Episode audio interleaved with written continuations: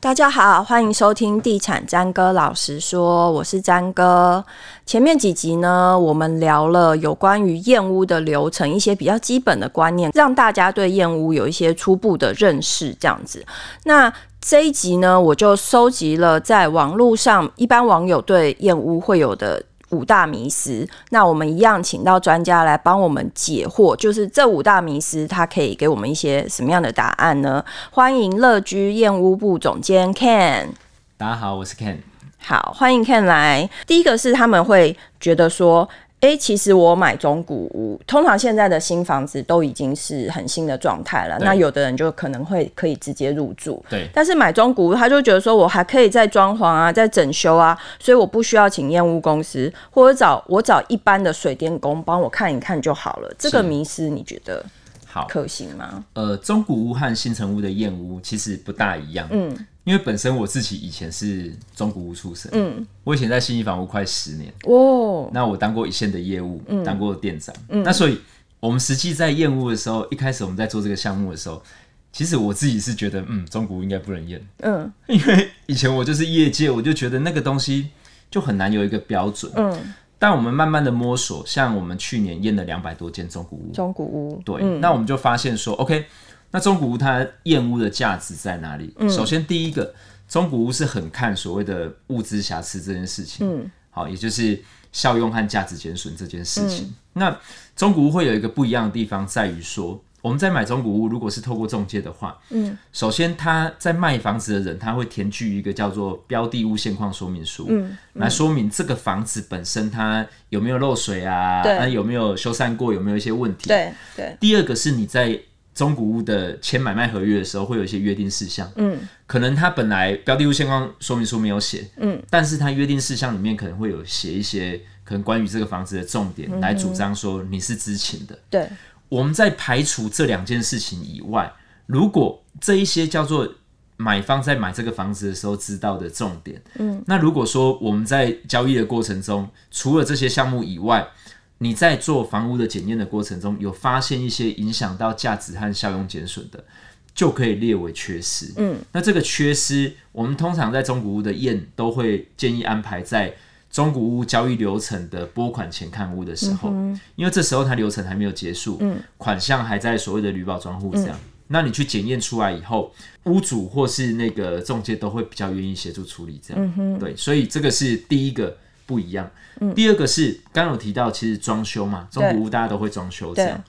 那装修的时候，到底有没有哪一些是装修的重点？嗯，其实我们在验中古屋的过程中，除了找到缺失以外，会有一些修缮和改善的重点，会随着我们在检验过程中发现，跟屋主做分享。嗯、举个例子，嗯、我们现在新的法规都有所谓漏电断路器在水区附近这样。嗯，但很多中古屋当时的法规没有嘛。你说叫什么？漏电断路器。漏电断路器。对，嗯、也就是说，例如说我的厨房好了，嗯、我在用琉璃台，然后下面可能会有 RO 嘛。嗯。那如果它漏水了，然后碰到这个水流出来，然后人去碰到它，会形成一个回路，你就会电击嘛。嗯。嗯，那里有漏电断路器，它。碰触到这个时候，它会感应到说电流出来，嗯，所以它会自动做跳电的动作，嗯，所以你就不会被触电，嗯，所以这个在新的法规都会有要求，是，但以前的法规没有，对，那你也不能说那是缺失啊，嗯，因为当时就没有嘛。那中古屋我发现这个它也不算缺失，嗯，但我会把它列出来说建议加装漏电断路器，嗯，那一般没有这个概念的消费者，他在买中古屋，他可能知道说哦这边我要油漆，那边我要装修，但他绝对想不到。哎，这个我应该要装个漏电断路器，嗯嗯，或是回路上，他有可能现在设计的回路上的单一回路的插座太多，嗯，他如果去使用，有可能会有电线过热，或是容易造成负载过大会跳电的状况，嗯，这个在检验过程中都会发现，嗯哼，那发现我们就会提供给消费者建议，嗯哼，那他就可以在装修的时候拨一些预算来做这个处理，嗯哼，那这一些常常都不是太大的钱，嗯，相较于说你要做很漂亮的装修，大理石的地板什么这些。但这些调整对一个房子的使用，其实会增加很多的实用性。这样，因为你刚刚讲的那些关于水或是电的，是。就是刚刚就是也有提到说，网友就会觉得说我找一般的水电工来帮我看，因为其实大家讲说买中古屋装修的第一件事情就是管线重拉，对，大家的观念就是管线重拉，但是不晓得是中间包括什么这样。是因为一般我们找水电的或者是这一些来，他要么就告诉你全换啊，嗯。他很难，因为他不知道你的需求，或是他可能你告诉他一个问题，例如说这个插座没电，嗯，他可以帮你换这个插座，嗯，可是你叫他去检验整个电路的系统，或是给你一个使用上的建议，通常一般来讲比较不具备啦，他比较是发现问题、解决问题这样。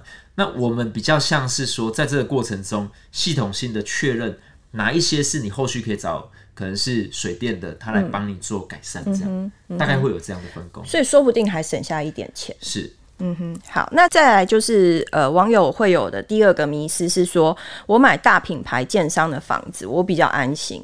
有一些网络上流传的保自备、冒自备的，或者其他小建商、一案建商问题比较多，我才需要请验屋公司。好，我觉得这样哈，就是一个房子在盖的过程中呢，一个是大家知道要看所谓的建商嘛，嗯、这很重要。嗯。第二个，其实大家也要记得要去看所谓的营造商，嗯，因为营造商是负责盖的人嘛，对对，哦，营造商的好坏有时候也会很影响建筑品质，这样。嗯、那不得不说，品牌比较大的，它不外乎它可能是比较有 SOP，嗯，然后对于品质的要求比较高，监工比较有到位，嗯、比较会按图施作，嗯，然后以及它可能服务态度比较好，嗯，那这些就是所谓的品牌嘛，嗯、所以品牌比较大，本来它做的比较好。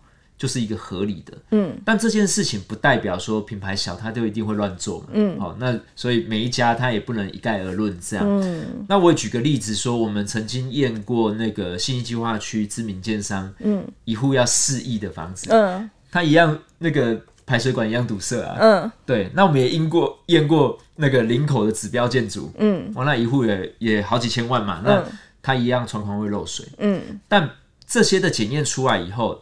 我刚刚讲这些建商，他也会积极处理。嗯，对。那但是有时候你消费者他没有做检验，他可能就觉得那些问题没有啊，嗯、但是有可能还是会存在。嗯哼。好，那反之有一些可能比较可能网络上流传他可能比较不愿意处理的建商，嗯、我觉得也要看他这些建商他旗下，因为每个。他有很多公司，对，有些公司其实处理的态度蛮好的，嗯嗯，甚至它的积极度会比有一些品牌建商来的好，嗯，因为它的指标可能是要加速交屋啊，嗯，这也都不一定，哦，那所以我觉得个案上还是要个案来确认这样，对，因为我之前其实也有听过，像大家在网络上诟病就是比较容易漏水的建商，其实它叫修速度反而快，是对，因为他很有经验处理，而且他可能教修部队比较多吧，是是，对，那其实所以你的意思是。说我们不能只是看建商的品牌，是还要看它的营造商。另外一个也是要看它的，其实你也可以上网去查它的售后服务的态度是怎么样。没错，OK。好，那第三个网友的迷思是讲说，呃，网友盛传就是要请燕屋公司陪同燕屋，就常常被贴满了满屋的胶带。这好像我们之前。节目前有先聊，是就是被贴满满屋胶带的那个案子。那他是为了凸显验屋公司很厉害，有一些小毛病是硬挑的。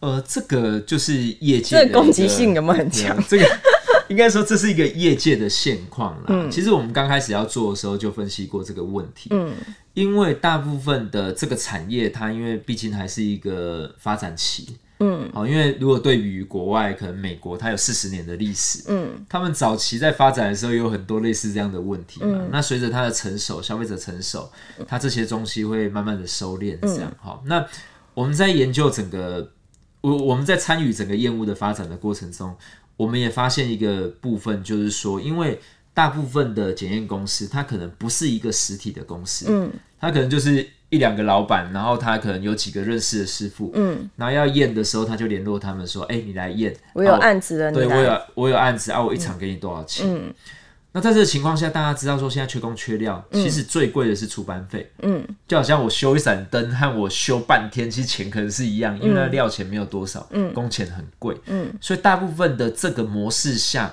的验屋公司，他们都很不愿意再去做复验，嗯，因为复验项目比较少嘛。那出院比较多，可以收比较多；那复验比较少，嗯，所以他们通常都不愿意去做复验，所以他就会跟消费者讲说：第一个，复验你自己验就好，不用花钱啊。嗯，这逻辑很奇怪啊。如果赴宴可以这样，那你出院你自己来嘛，嗯，对不对？这第一个。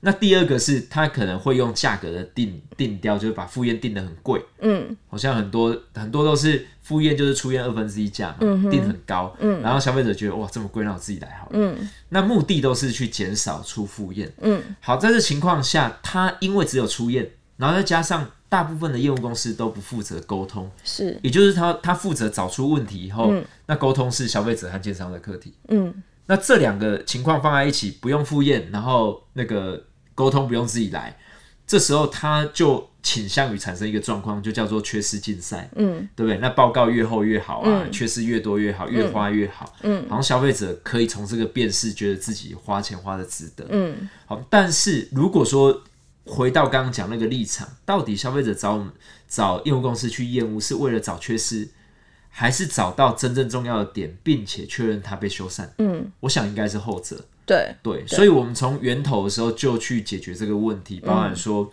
我们要用系统化的方式来进行。嗯，因为系统化很重要，我确保我出院去的人和复验去的人，嗯，他可以同一个标准来确认同一个问题。用什么样的方式被解决？是你不系统化做不到啊。嗯。第二个，你要完整的 SOP 和训练嘛，那标准才有办法统一。嗯。然后第三个，我们的服务是有初验加复验。嗯。因为你有我有复验的时候，因为你要再去为这个复验检测负责，所以初验你也不会什么都贴，或是这些东西根本就不是要点，你也去做这样。然后第四个要协助沟通。嗯。好，那我们大概把握这些基本的要点。其实我觉得。这个业界会越来越成熟，嗯，那大家只要往这个方向走，刚刚的那个问题会越来越少。所以你刚刚讲的那些要点，也是民众在挑选验屋公司的时候，可以针对这些部分去检验你的验屋公司有没有提供这样的服务。对对，因为毕竟人可能一辈子好，maybe 就买一间房子，是，他也不会希望说我在验屋的时候发现我精心挑选的房子被贴了这么多标签，是是是，心情上也是会受影响。对，那也告诉大家一个小小的。小小的技巧，嗯，你在挑业务公司的时候，其实我们都知道，一个公司的登记它会有所谓的资本额嘛，嗯，你可以去查一下资本额，是是，其实蛮多业务公司资本额在一百万以下，嗯，甚至有那种资本额十万的，嗯，那你就知道了，他资本额是这样，那到底他要做的生意是长期还是短期？嗯，如果他是长期的，很多业务上会碰到的问题，他会去优化嘛，他会去把它改善，对，可能今天他做不到，但是半年后、一年后他把它做到了，对。那这样业务公司你会比较能够信任，因为有可能我现在检验出来的问题，未来还需要去咨询当初帮我验的人嘛？对，那这也是一个关键指标。嗯哼，或是其实现在消费者越来越成熟，你可以去看评价。嗯，好，那评价的话，我个人是这样觉得，只要是一个认真在做，评价会有好的和不好的。嗯，因为不可能全部都五星好评嘛，那很奇怪嘛，那一定会有所谓的负评。嗯，你可以去看一下他负评，那他负评他怎么处理？嗯。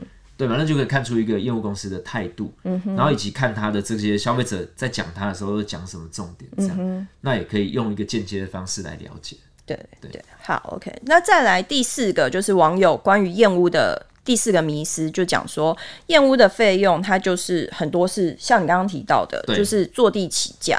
那比如说他说复验或者是出报告都要加钱，对。那琳琅满目的燕屋公司，他就觉得说。嗯，好像喊价的很多，其实这个好像也跟搬家公司是一样的道理。对，常常会大家会有这些疑惑。呃、没错，就是价格透明度的部分。嗯、那我我们自己在观察，只要是负责任的业务公司，嗯、其实它的价格都很透明啊。嗯，因为消费者现在你去查，他应该在他的官网或是他的这些行销里面，就会很明确知道说。你购买的是什么样的服务？嗯、买的是什么样的产品？嗯、大概要多少费用？嗯、所以你只要透过透明化这件事情，因为你事先知道了，不至于说，OK，我可能，例如我刚刚讲说赴宴很重要，嗯、那有可能有些业务公司会觉得啊，这个赴宴，那反正你就先买初验嘛，嗯、到时候看赴宴的状况。嗯、结果我要赴宴的发现，哇，赴宴这么贵哦、那他就觉得说啊，那那我这样我要怎么进行？嗯、那这种就是不透明造成的影响，嗯、所以。其实你可以在出院的时候就把这些都做确认。所以民众询价的时候应该怎么样来做询问？其实好，以我们自己为例，我们从一开始所有的价格都很透明嘛，初验、嗯、多少，复院多少，我的产品是什么？它是依平数来分的吗？哦，计价是依平数。嗯，对。那每家业务公司的方式不一样，有些是以集聚，有些是以房间，有些是以什么样的方式？嗯，那不管哪一种，你就去官网上看一下，应该。呃，只要是比较正规或合理的，他应该都会写得很清楚。这样，嗯哼，对，嗯哼，好。那再来第五个迷思是说，大家认为说找了验屋公司也不是万无一失，有一些验屋公司还是有没验出来有缺失的地方。是，所以不要花这个钱。Okay, 你觉得呢？好，那这个部分就是这样哈。这有点像说，那我到底要不要自己验嘛？对不对？对，我要要这其实很像你上一集讲的健康检查的概念。是，它其实很像健康检查的。嗯、我们首先要有一个正确的观念来看待检验这件事情。嗯、它毕竟不是万能的嘛，嗯，就是一样嘛，健检。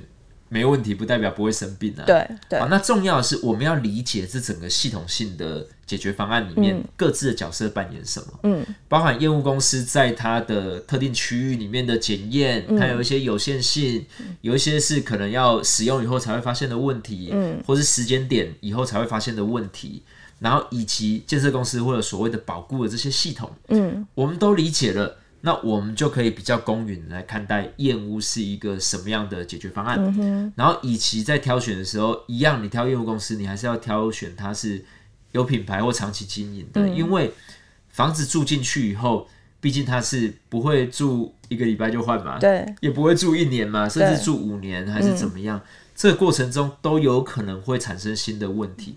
这时候你有问题，你要你找不找得到原来的验屋公司？嗯，第二个，当初的验屋公司他手里。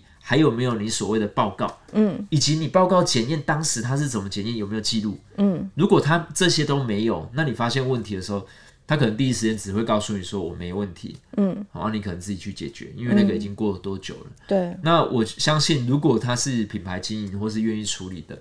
就算有些它超过时间了，其实业务公司也是很愿意去协助解决这样。嗯、那这样对消费者来讲，他不止买了一个业务的服务，嗯，他可能也获得一个可能房地产住相关的一个顾问的资源。嗯哼，有时候我们解决一个问题，常常要的是方向，而不是答案。嗯，因为答案随着每一个产品会不一样，每一个场景会不一样。嗯，但是处理的方向。